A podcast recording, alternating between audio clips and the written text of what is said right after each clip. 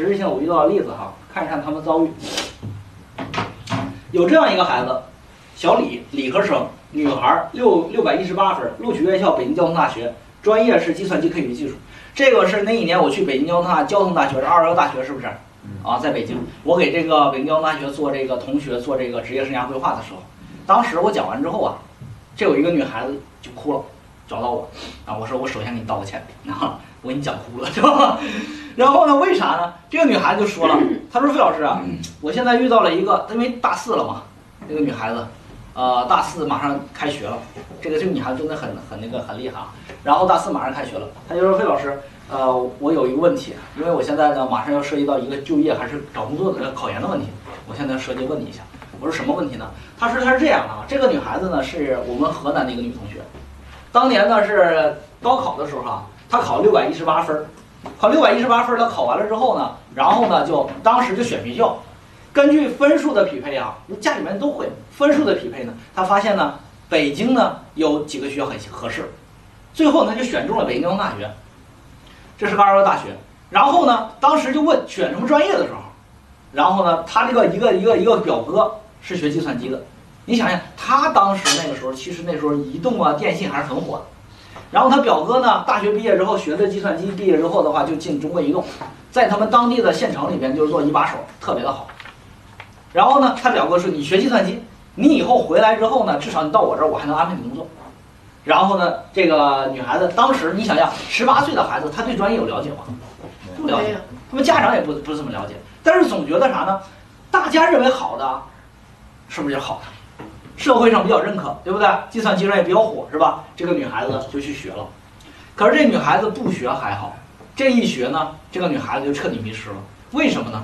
这个女孩子啊，是一个什么呢？是一个相对来讲哈，比较这个严谨。然后呢，从小到大呢，就有一个梦想啊，未来呢，想做一个就社会性气质特别特特别浓厚，就是霍兰德测评当中有个社会性气质特别浓厚。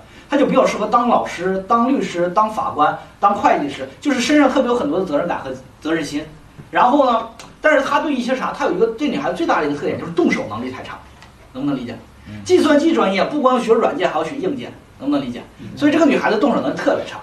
然后呢，到上大学之后呢，你就会发现这个女孩子呢不是不努力，河南的女孩子非常努力了。到了学校之后，她发现呢，计算机这个东西她学不会。倒不是说理论学不会，是他动手实际操作不行，啊，你把说把一个电脑拆开，各种 CPU 和那个那个什么都撬下来，然后你的焊接再给装上，啪，这个电脑还能用，这个孩子不行，怎么弄都不行。然后暑假的时候呢，自己还在外边北大青鸟还去培训，培训实操，也不回家。但是你会发现一个问题，这个女孩子就居然跟我说，她说老师，我不努力还好，我越努力越不行，就是压力都是成倍反着来的。然后这个女孩子就说：“老师，你看啊，这现在我已经我已经痛苦死了，就是每天晚上睡不好觉，怎么办呢？”他说：“老师，我能不能考研？我去考个法学？”我说：“孩子，你这这这不这毛病吗？你学计算机的你这个技术的，你考什么法学呀？对吧？你计算机多好啊，就业。”这女孩子说了：“是好，但是不适合我。”最后，这个女孩子呢，在她大四上学期的时候，就通过了小半年的努力。大四上学期的时候，今年去年上半年时候给我打电话，崔老师，我考上中国政法的法学硕士。我说你真厉害，真厉害，一天法学没学啊！你就会发现，河南人要是努力起来，真是吓人，你知道吧？这个女孩子说，那那段时间基本上晚上睡仨小时觉，天天在图书馆里边扎营了，就这么厉害。但是呢，这段时间呢，去年到现在已经过了一年了，现在的话，在学校里边特别好。已经开始在一些律师事务所做见习了，哎，他特别感兴趣，而现在发展特别好，在北京，能不能理解？啊，你就会发现一个问题：你如果抛开了他的自己的本身的深远的目标的话，你会发现，就算你选的学校再好，专业再好，也是什么样啊？徒劳的，是不是？这是一个案例哈。另外一个案例，一个小王，文科生，男孩，六百零九，当时就是觉得啥？哎，我分高。那我应该考一个什么呢？我应该考九八五，有面子嘛，是不是？啊，然后呢，后来当时他又考了一个九八五，山东大学，这是做九八五吧？是不是？非常好的一个学校。然后呢，最后呢，他被调剂到什么专业？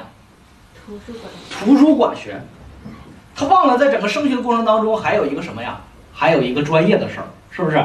这个孩子在山东，在济南学了四年图书馆，然后他发现呢，在山东可能不好找工作，去了北京。到了北京之后呢，哎，大家知道在北京有一群人叫做蚁族吗？啊，这哥们儿就是蚁族的一员。他跟我说：“老师，你知不知道从东四环到西三环上班是一个什么感觉？” 他说：“我早晨啊，我能够体会啊，因为我在上海曾经当过蚁族，我能深有体会。基本上从早晨天一亮就开始出发，然后呢，到了公司基本上两个半小时，所有的这个早餐包子都是买了，都是。”这这手拉着那个那个啥地铁，然后呢，这个手吃都是这，然后呢，呃，到公公司上班，然后下班之后呢，再赶回来，基本到晚上十点了，然后再随便吃吃饭，然后呢，赶快去睡觉，第二天早上四点多又起来了，天天都是这，然后一个月的挣的工资是不少，四五千块钱，但是实际上你会发现落在手里边没几没几毛钱，然后住的地下室，整个就是他要的生活。因为啥？因为他学了图书馆，他真的想象不到，这哪个企业还能给他一个很好的工作，对吧？后来幸亏有一个国企给他一个工作是什么？开始做了三个月的行政前台儿，一个男孩做了仨月行政前台，前台儿后来做的是，然后做了一个行政行政主管的工作，就这。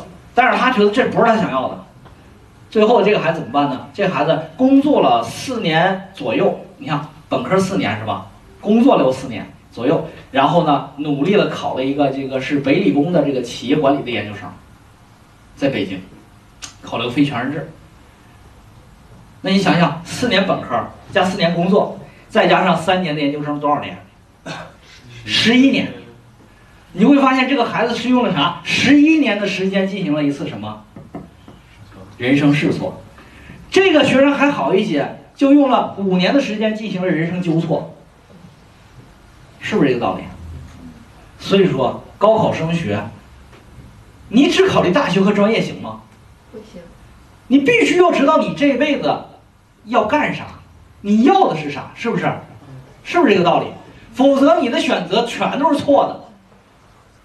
如果你有能力，像这个女孩子一样的有能力，我去试，我去纠错。但是大部分人是没有这个勇气的，最后就随波逐流了。明不明白？你想要这个女孩子要随波逐流的话，她要是那个北京交通大学毕业的计算机，她随波逐流的话，她的动手能力很差。你想哪个企业会要她？就算有企业要她，她能工作多久？对不对？所以说，为什么咱们现在在座的很多的一些老师，基本上都是大学毕业？你想想，你在干你自己本职专业工作的人有几个？我们现场做个调查，能到百分之十都不错了吧？大部分人其实都是跨专业就业的吧，是不是？基本都是这样。连费老师都是。我当时上大学的时候被调剂到市场营销。我当时大学毕业的时候问我们导员：“我说老师，我我市场要干啥的呀？”我们导员说了：“你是男的是女的？”我说：“男的呀。”好，干销售。女的呢？干前台，这市场营销，你知道吗？